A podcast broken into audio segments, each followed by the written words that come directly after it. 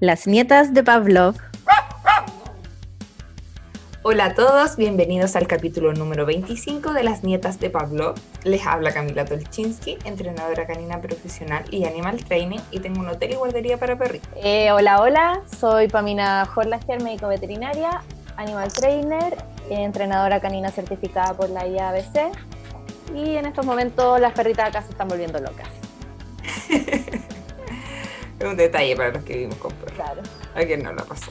La información entregada en este podcast está pensada para difundir conocimientos y ser usada de manera referencial. Las recomendaciones dadas son a modo general y pueden no ser aconsejadas en un caso puntual. Este podcast no reemplaza una consulta con un especialista conductual. Bueno, hoy día, como pueden escuchar, somos solo dos, pero a lo mejor sale un adjunto ahí con la voz de la Carmen. Sí, pobre, nos tuvo que abandonar porque está teniendo problemas de internet. Eso pasa cuando uno vive en el campo. Entonces, esperamos que lo pueda resolver pronto. Esto no será lo mismo sin ella. Sí, aparte quedaremos cojas. Súper guachita, guachas, guachas. Vamos a partir nombrando a algunos auspiciadores. El primero y el primero que quiso confiar en nosotros, Wicker Pet, biohigienizador para mascotas. Duncan, que tiene un descuento del 15% en asesorías online para mascotas. Así que ahí, si quieren ver algún entrenador, etólogo, se pueden contactar con ellos. Y vamos a partir con el tema central que nos trae la PAMI. Así que puedes empezar a contarnos sobre Lima. Bueno, bueno, antes que eso, recordarle a la gente que participe en la lotería. Si bien esta semana estuvimos súper ausentes, eh, ya empiecen de nuevo a ponerse las pilas porque ya, obviamente, con este capítulo ya son ocho, ya regalos que se acumulan en el pozo. Y el regalo del día de hoy lo traigo yo. Porque me compré una espátula con carita de perro y dije, ay, lo amé, así que dije, ya voy a comprar dos para que uno sea para la lotería de las nietas. Qué bacán, ¿vieron? Ya, con más ganas de participar entonces, es muy linda. Bueno, voy a empezar con Lima entonces. A ver, eh, Lima es un acrónimo de una frase en inglés que, es Least Intrusive Minimally Aversive, lo que vendría siendo en español lo menos intrusivo y mínimamente aversivo. Esto básicamente se creó como una guía para entrenadores y especialistas de conducta y es a que básicamente utilicen las técnicas menos intensivas, o sea, intrusivas, perdón, y mínimamente aversivas para lograr un objetivo de entrenamiento de modificación de conducta. Eh, esto significa, claro, que los entrenadores y los consultores en conducta eh, requieren tener una actualización y conocimientos suficientes para poder tener las habilidades necesarias para asegurar que realmente estén utilizando este proceso y no caer en lo aversivo. Eh, es por esto que, bueno, Lima necesita para esto que los entrenadores y los consultores trabajen para aumentar el uso del refuerzo positivo y disminuir el castigo al trabajar con clientes. Y obviamente, como ya dije un poco arriba, que para asegurar las mejores prácticas, los profesionales deben ser, eh, estar en constante actualización y educación. Y yo creo que vendría siendo como en todas las áreas al final, porque muchas cosas van pasando de moda o se van descubriendo nuevos avances o nuevas técnicas y uno tiene que estar siempre actualizado para poder mejorar como profesional. Sí, es súper importante. Sí, pues porque al final uno se va quedando atrás y puedes caer en malas prácticas. Y así es como tenemos tanto entrenador vieja escuela, como le decimos nosotros.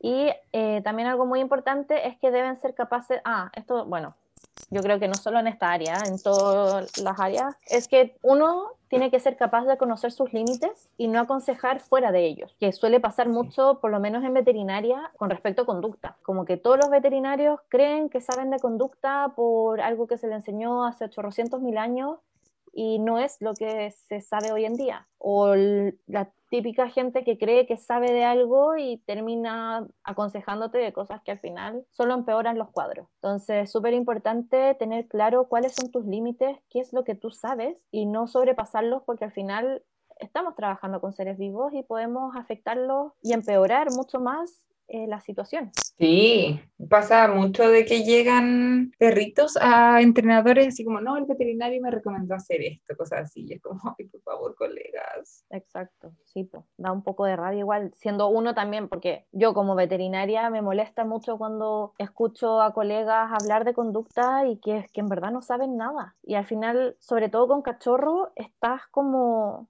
haciendo que críen un perro de una manera no adecuada. Entonces, bueno, eso. Y la base de todo esto, obviamente, es el refuerzo positivo, que debe ser la primera línea de enseñanza a considerar. Entonces, debe ser aplicado, obviamente, como todo, consistentemente para que resulte. Y está, bueno, obviamente el refuerzo positivo está asociado a la menor incidencia de agresión, búsqueda de atención y evitación de miedo. Eh, entonces, tener en cuenta que el alumno es A. Con respecto a lo del refuerzo positivo, hay que tener muy en cuenta que muchas veces se nos olvida, es que es el alumno el que determina qué lo va a reforzar, no nosotros. Por eso tenemos que estar en constante análisis sobre lo que creemos que refuerza al individuo y sobre si en ese momento está siendo reforzante. Porque como hemos, creo que ya lo hemos comentado antes, los reforzadores son móviles, versátiles y no son absolutos. Entonces, algo que refuerza en un momento puede que deje de reforzarlo en otro momento. Y para esto, eh, súper claro, un ejemplo, por ejemplo, creo que lo daba la Uli. Hola Uli, si es que nos estás escuchando.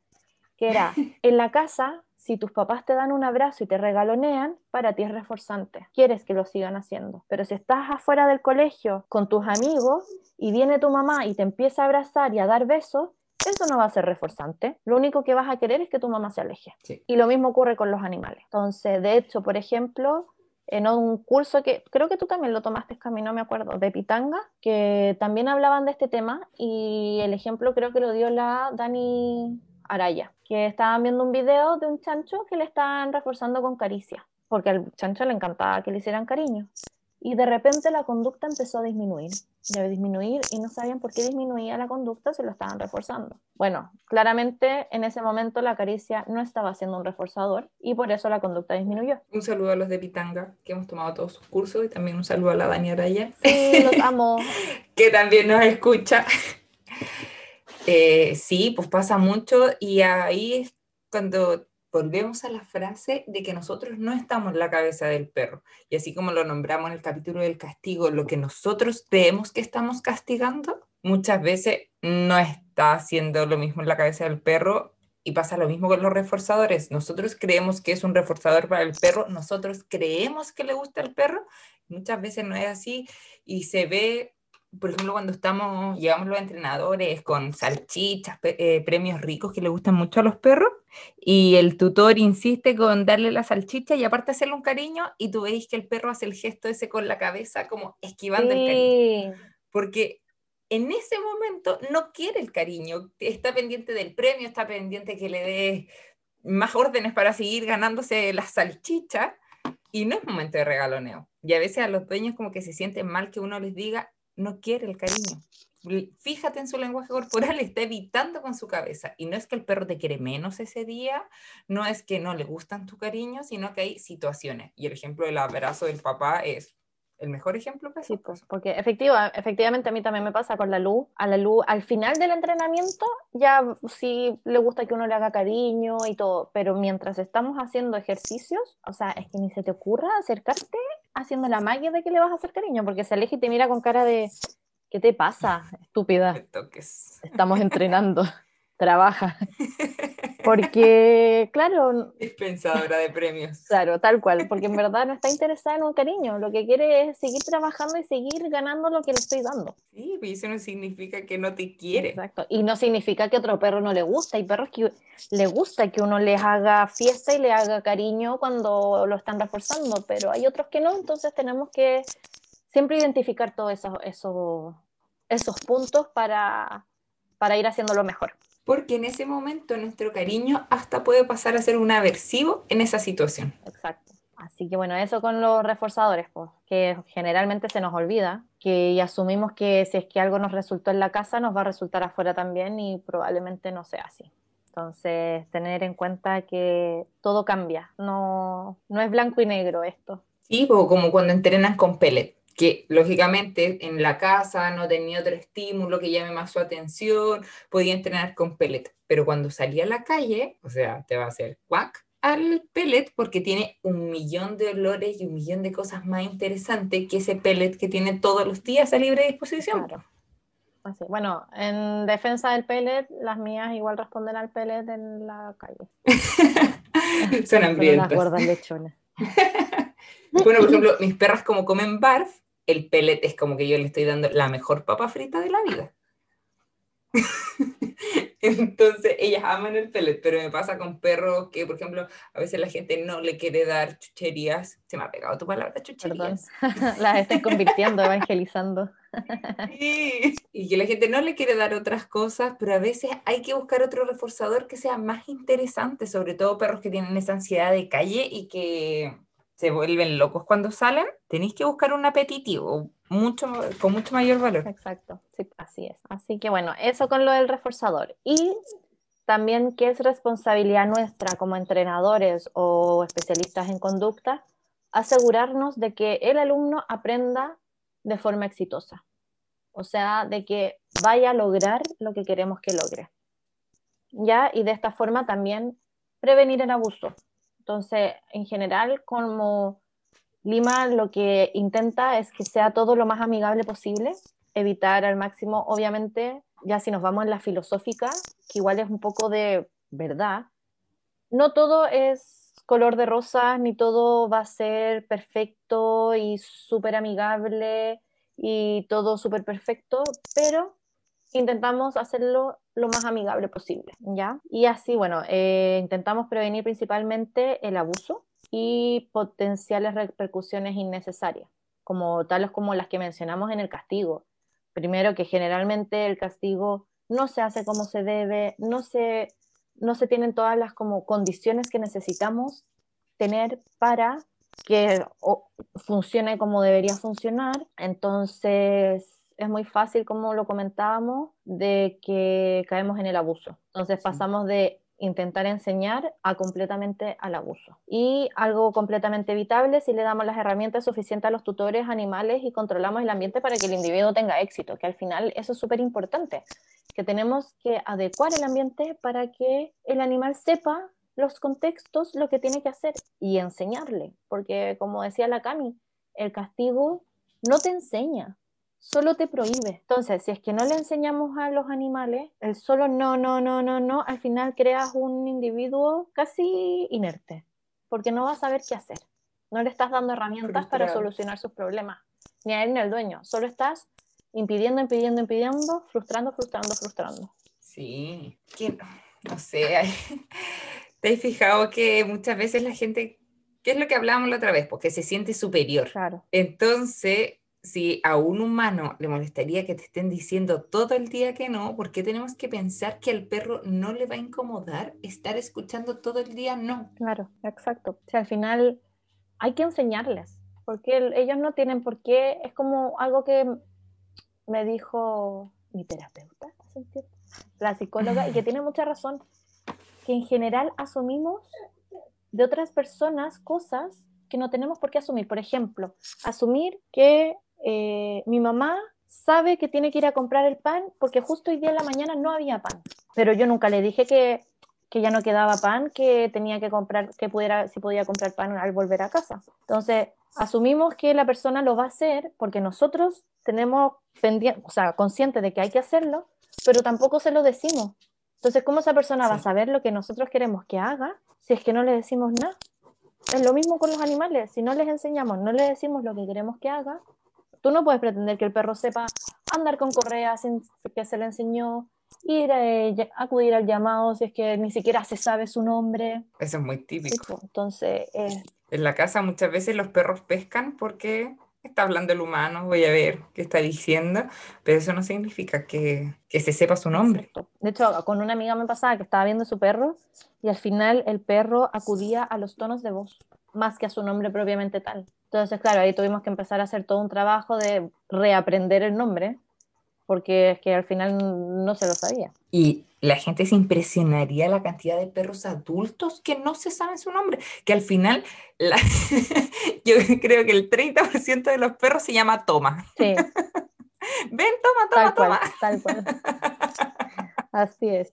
Eso me pasa mucho y me da lata de que la gente crea que me estoy riendo de ellos, pero es verdad. Sí. Bueno, así que eso. Y tenemos que recordar que la línea de entrenamiento es, bueno, lo que estábamos comentando, porque es darle control al alumno y que éste sea capaz de tomar sus propias decisiones bajo los distintos contextos que se van presentando y que las decisiones que tomen sean las adecuadas. Y que esto que le enseñamos, a ver, uy, y por esto les enseñamos lo que queremos que hagan y no los reprimimos ni castigamos. Ya que generalmente lo, lo hacen porque no saben qué se espera de ellos y porque no tienen otra opción. Se han dado cuenta que eso les resulta. Entonces, si es que no había una educación previa, es normal que el perro tome malas decisiones y haga cosas que a nosotros no nos parecen correctas. Entonces, por eso el enfoque de Lima es reforzar las conductas deseadas y bajo esto es súper importante una pregunta básica que hacerse, es, ¿qué quieres tú que haga el animal? Súper básica. Y porque Sí. si te fijas, depender del castigo no responde a esta pregunta. Por lo tanto, no es una técnica aceptable, porque, a ver, si tú le ¿qué quieres que haga el animal? ¿Quieres que se siente? Enséñale a sentarse. No lo castigues porque se para o porque camina. Y porque al final un perro, siempre la gente dice, no, es que mi cachorro se porta mal. El cachorro se comporta como se le ocurrió. El problema es que, y una vez lo hablaba, creo que la Carmen fue la que lo mencionó, que a veces esos comportamientos salen de nuestros parámetros de comportamiento. Pero el problema es que cada tutor tiene un parámetro de comportamiento distinto. Claro. Entonces, no es que el cachorro se está portando mal, el cachorro para ti se está portando mal, pero a lo mejor en porque estás en departamento y no quieres que ladre, pero a lo mejor si vivieras en una parcela te encantaría que el perro ladre cuando siente ruido. Claro, exacto. Sí, pues, tal cual.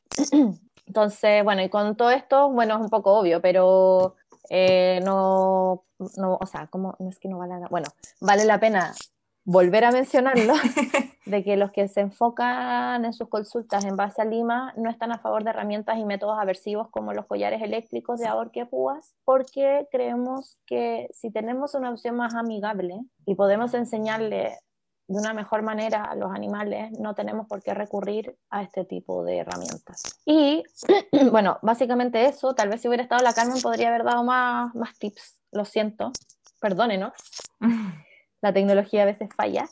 Pero lo otro que quería mencionar es que en general Lima siempre va de la mano con una cosa que se llama jerarquía humanitaria, ya de, bueno, de cuidados o de modificación de conducta, que es un término que trajo Susan Friedman al mundo del entrenamiento y es como una guía para especialistas en comportamiento para tomar las decisiones ante los distintos casos. Entonces, ¿en qué consiste esta jerarquía humanitaria? Consiste obviamente de ir de mejor a peor, por así decirlo. Entonces, lo primero que siempre tenemos que hacer es evaluar factores nutricionales de salud y físicos y asegurarnos de que cualquier indicador de posibles factores médicos, nutricionales y factores de salud estén cubiertos. Ante todo, esta va a ser nuestra primera salida ante algún problema de conducta. Verificar que esté todo lo básico ok. Vamos de lo menor a lo mayor. Entonces, ver que esté todo ok. Si esto ya está todo ok y sigue el problema, empezar a hacer eh, manejo de antecedentes. Ya esto es rediseñar el entorno, cambiar las motivaciones del animal, agregar o quitar estímulos para realizar la modificación de conducta. Ya, entonces, esta vendría siendo nuestra segunda opción. Si es que la primera ya está cubierta y sigue el problema. Después, si con todo este manejo ambiental sigue la situación, realizar refuerzo positivo, usar esta estrategia que incrementa la frecuencia de presentación de las conductas que queremos, reforzar lo que queremos, ¿ya? Y también junto con esto, más o menos de la mano, es hacer un refuerzo diferencial de conductas alternativas. Esto significa reforzar conductas que no sean como conductas de reemplazo para eliminar la conducta problema. Y junto con esto, obviamente, eliminar el reforzador de esta conducta problema que tenemos que identificar qué es lo que está haciendo que el perro siga repitiendo esta conducta, intentar eliminar ese reforzador y empezar a reforzar conductas alternativas para que esa conducta desaparezca. Obviamente también es, es más detallado porque tenemos que ver bien el tipo de reforzador, si es una conducta autorreforzante, qué podemos hacer al respecto, bla, bla, bla, bla, bla, bla. Pero en términos generales es esto. ¿Ya? Y después de esto viene el castigo negativo, refuerzo negativo o la extinción, ya que vendrían siendo, no, no los voy a decir en, como en orden de preferencia, aquí están listados nomás. Bueno, como creo que la Cami lo dijo en el capítulo castigo, bueno, el castigo negativo es quitar un reforzador positivo para reducir la probabilidad que la conducta ocurra. El refuerzo negativo es quitar un estímulo aversivo, algo que no le gusta al al animal para incrementar, para aumentar la probabilidad de que la conducta correcta vuelva a ocurrir. Y la extensión es eliminar permanentemente el reforzador mantenido para suprimir la conducta o reducirla a los niveles base. ¿ya? Y por último, vendría siendo el castigo positivo, que es entregar de forma contingente una consecuencia aversiva para reducir la probabilidad de que la conducta problema ocurra. Pero si nos fijamos en base a esta jerarquía, obviamente el castigo positivo va a ser el último recurso. Y tenemos muchas salidas antes en las que probablemente y efectivamente nos resulte la modificación de conducta antes de tener que usar el castigo positivo. Sí, o sea, es la última opción. Exacto. Entonces, y lo más probable y lo más deseado es no llegar a esa opción. Así es. Entonces, bueno, más como un resumen de estas dos cosas es que eh, pretenden darle un guía a los especialistas en conducta sobre la intervención eh, de conducta a utilizar y por supuesto siempre viendo el bienestar del animal, porque junto con esto ya uno puede empezar a como ya irnos en la bola funable de que teniendo todas las herramientas, bueno, y aquí uno también se puede dar cuenta quiénes tienen los conocimientos y quiénes no, o quienes tienen conocimiento, pero a pesar de eso prefieren seguir usando mecanismos aversivos, porque ellos consideran que Ay, el refuerzo positivo es algo súper hippie. Y no se trata solo de eso, porque al final puedes lograr cosas, sí, puedes que te, el camino sea un poco más lento, porque son muchas las variables que tienes que tratar, pero vas creando un animal más equilibrado y una relación más sana, que a puro castigo, que... puro maltrato al final, porque es lo mismo. Caer en el maltrato, en el abuso, es súper fácil. Yo creo que todos quieren que su perro los quiera. Claro. No que su perro les tenga miedo. sí, pues. Así que eso era como lo que quería hablar el día de hoy. Es un tema súper interesante que se había nombrado el día que hicimos el capítulo del castigo y muchos de los seguidores fieles pueden haber quedado con el bichito de qué era esto de la escala de Lima. Así que eso, eso era sobre Lima. Un tema muy interesante. Así es. Bueno, y seguimos, vamos a nombrar a otro de nuestros auspiciadores, Yupi Food, asesoría para dietas de mascota, con la Vero La Torre, que nos cae tan bien. Un besito a la Vero. Un saludo para la Vero, sí. El perro de tela que hacen collar, arnés, eh, correas muy bacanes, largas, con desechos de la industria de textil y tenemos un 15% de, descuento con el código Las Nietas de Pablo. Eh, bueno, vamos a seguir con Aguafiestas arruinan el meme. Buena suerte evitando a los aguafiestas.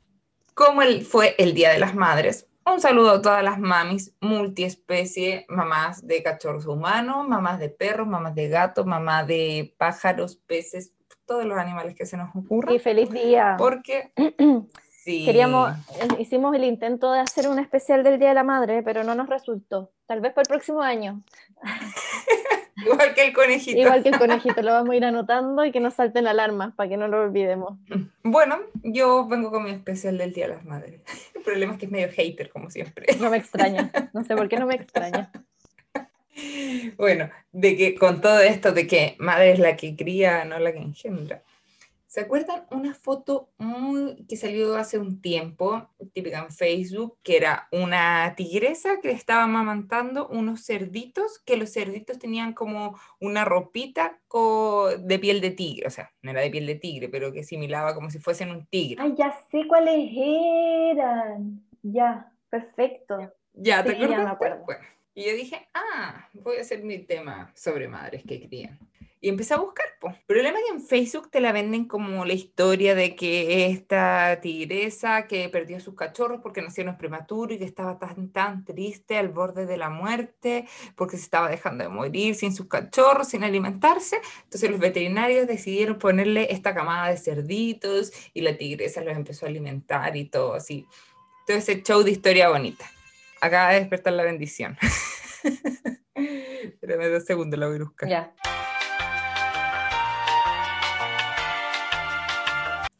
Bueno, la cosa es que esta historia no era así bonita como se pintaba, sino que esto ocurrió en, el, en un zoológico de Tailandia que se llama Tiger, es un nombre raro, es Riracha en Tailandia, que es un zoológico que se especializa en tener shows extraños. Por ejemplo, cocodrilos que viven con elefantes, tienen unos shows de la mujer llena de escorpiones y tienen estas familias que han unido desde que son cachorritos que tienen cerdos con tigres. Mm, Entonces los tienen conviviendo juntos de cachorritos, ya han crecido, mm, la tigresa tuvo cachorros, el chancho tuvo cachorros, y esto es como para la foto, para el show, por eso le pusieron esa ropa a los cerditos.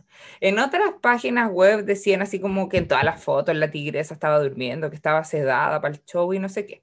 De eso no sé cuán verdad será, pero también hay otras fotos del chanchito dándole leche a los tigres cachorros. Entonces es más este show que hacen de, ay, mira, el tigre dándole leche a los chanchitos. Oye, No es como la historia oye, triste. pero qué malo, ¿no? Sí, porque al final es como esto es zoológico que no es por el bienestar animal, pues, sino que es para vender, para hacer como show. un circo al final. Sí, es como un zoológico, sí. Pocha, qué rabia. Porque al final, a ver, existe ese como instinto maternal en los animales. De hecho, creo que hasta nosotros nos, nos pasa, bueno, a todos nos pasa como con, Sí, no sé, ojos grandes, redonditos. Yo lo voy a dar como ejemplo a Baby Ese olor Yoda. a cachorrito. Porque para mí Baby Yoda yo lo veo y es como, ¡Uy! ¡Tanto amor! Y pasa con los cachorros también, que uno dice, ¡Uy, un cachorrito! O sea, de la especie que sea, te, te genera ternura. Y también pasa Sí. con los animales, porque eh, muchas especies también pues ven animalitos pequeñitos y redonditos que parecen cría y los adoptan. Es frecuente. Y las mamás nodrizas, o sea, son muy eficientes mamás nodrizas cuando la gente se encuentra en una cama de cachorritos, de gatitos. Sí, po. Y hay algunos, Es algunos animales que, porque en general esto se da más cuando las hembras ya están, ya han parido o están gestantes, eh, o bueno, preñas, perdón, y gestantes. Uy, Dios mío, que ando tonta hoy día. Y dando leche, pues. Pero hay otras que efectivamente lo mantienen de por vida. Yo me acuerdo, la perra, una amiga, eh, generaba, cuando les entregabas cachorro, empezaba a dar leche. ¿De verdad? La mejor La mejor nodriza. nodriza. Y buena mamá, pero increíble. Qué ternura. Así que eso, y por eso también. Sí, pues, y sigue. hay videos de otras especies que sí, sí adoptaron de verdad, no para el Sí, show. po.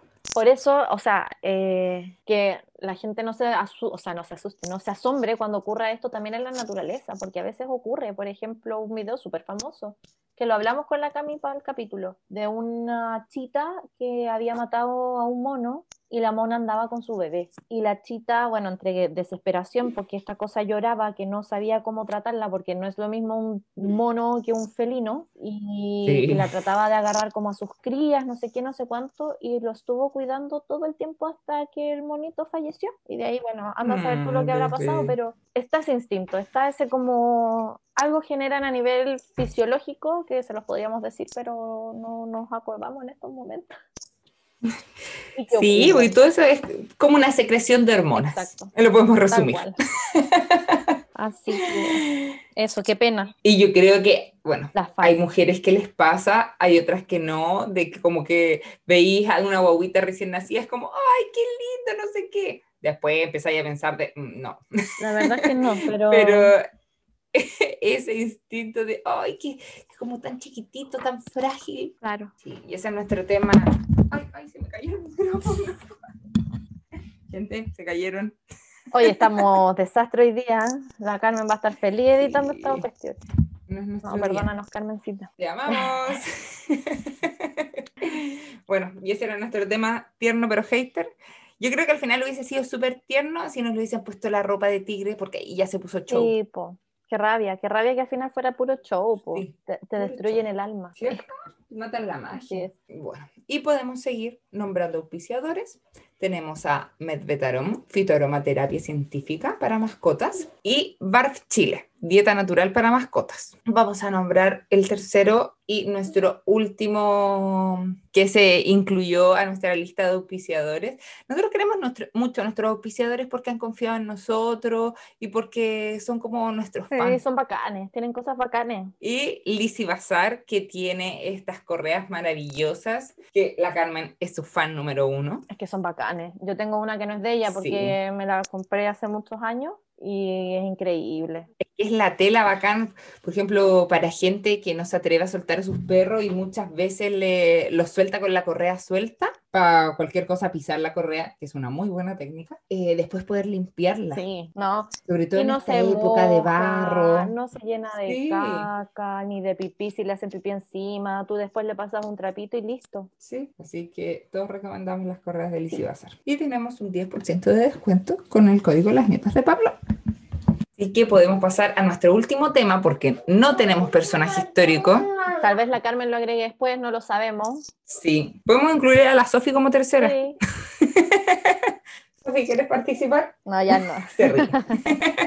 sí, cuando uno le dice que hable, no habla. Cuando uno le dice que esté en silencio, habla hasta por los codos. Así que vamos a la noticia, Pami. Noticia de la semana. Ay, me fue como pasa estudio. Gracias, aquí estamos. bueno, es una noticia de hace unos meses ya, pero bueno, yo la tenía en mi lista de noticias y obviamente algo pasaba en el momento que no podía darla en su momento. Y que es que el 11 de febrero nacieron unos gemelos de tamarino león dorado. Eh, yo no sé si conocen esta especie, es un mono tití, es tan bonito, es doradito, por eso se llama así, león dorado. Y aparte tiene como una melena, son súper guapos. Y nacieron en el zoo de Atlanta. Si bien es frecuente que en esta especie nazcan gemelos, el primer mes de vida es súper complicado porque son súper pequeñitos y súper frágiles. Y normalmente no puede que no sobrevivan los dos. Entonces dieron la noticia un mes después cuando ya ellos ya estaban más fortalecidos. Y eh, es importante mencionar, hablar un poco sobre esta especie, de que el tamarino está en peligro de extinción. Eh, habitan solamente en la costa atl- atlántica de Brasil y actualmente en la naturaleza se encuentra solo el 2% de la población. El resto están en cautiverio. Eh, están, si bien han estado en situaciones peores, siguen en peligro grave. Y es por esto que todos los individuos que se encuentran en cautiverio pertenecen al gobierno de Brasil.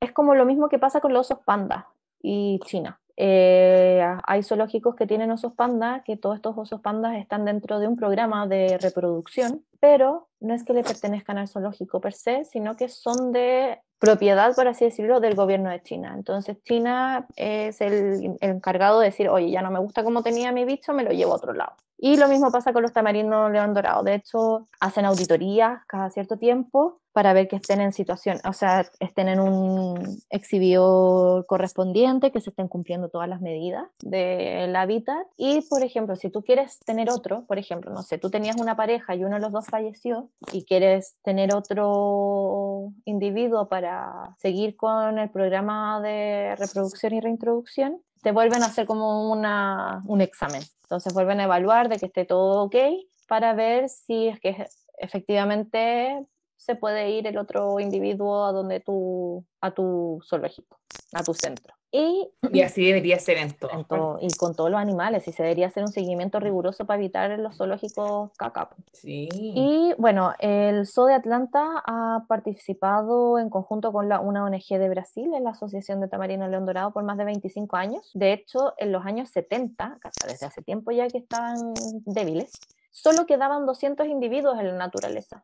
Y con el programa de cría y de reproducción se alcanzó un aproximado de 3.000 individuos en vida silvestre. Heavy, como aumentó. Lo que sí Sí. esta población volvió a, a disminuir por muchos factores, incluyendo la fiebre amarilla. Se contagian de fiebre amarilla y se mueren. Y lo que se cree por estudios que eh, la fiebre amarilla afecta a un tercio de la población total. Bueno, y junto con esto también recalcar que bueno, el tráfico ilegal de estos animales, la fragmentación de hábitat, todo esto hace que se mantengan en peligro de extinción. Y por último, dentro de los programas de conservación de la especie, bueno, está el programa que consiste en la, bueno, la cría y reintroducción, también en la traslocación de los, bla, bla, de los individuos en libertad a lugares más seguros en los bosques, educación obviamente, que es fundamental, y recientemente algo súper interesante, que están empezando a implementar vacunas contra la fiebre amarilla a los tamarinos silvestres. A ver si pueden estabilizar un poco más la población. Sí. Así que eso era, esa era mi noticia. No, pero súper Y interesante. ahí les voy a mandar fotitos, o sea, voy a subir a la página fotitos porque son tan bonitos. Sí. Y yo les tengo un aprecio extra porque con un tamarino hice mi trabajo del máster. Entonces los quiero, son como mis, ele- mis elegidos, mis favoritos. Me, me encantaban cuando me mostrabais fotos. No, es que eran geniales. Y era un abuelo, abuelo, abuelo, abuelo, si tenía die- 18 años, listo para en cualquier minuto Mucho. pasar a, a mejor vida, porque en general viven como 14 años o menos. Así que Uy, hartos años tenía. no, anciano, pues, anciano decrépito. Era mañoso. No, pero era asustadizo, Mm. normal, pero era simpático igual. Ay, maldita pandemia que te hizo salir de ahí. bueno, la chica que se mejoró. más que la pandemia, pero bueno, a ver si ya puedo ir a verlos, a visitarlos. Era más bonito. Mm. Así que Sigue cerrado. no, está abierto, no, está abierto al público, Ah. sí. Pero como las cosas acá en Madrid estaban medias complicadas, eso. Bueno, eso con el capítulo del día de hoy. Te extrañamos, Carmen. Carmen. ¿Viste? Se nos hicieron cortas las conversaciones. Bueno, y con esto finalizamos el capítulo de hoy. Chao, chao. Chao, chao, participen en la lotería. Sí, por favor, vayan a participar. Nos vemos a- Vamos a dejar las plantillas. Sí, nos vemos el próximo capítulo. Chao. Chao, chao. Chao.